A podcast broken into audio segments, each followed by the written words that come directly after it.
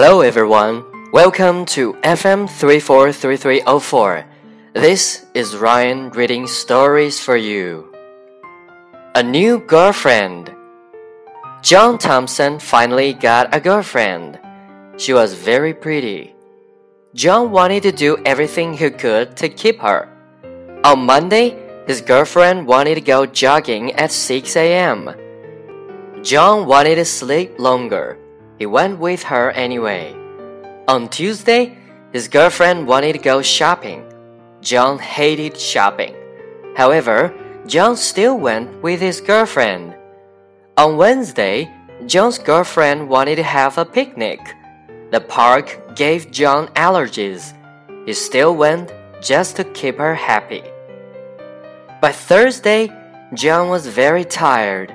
He got a call from his girlfriend. John decided not to answer. I think I like my couch more than my girlfriend, he said.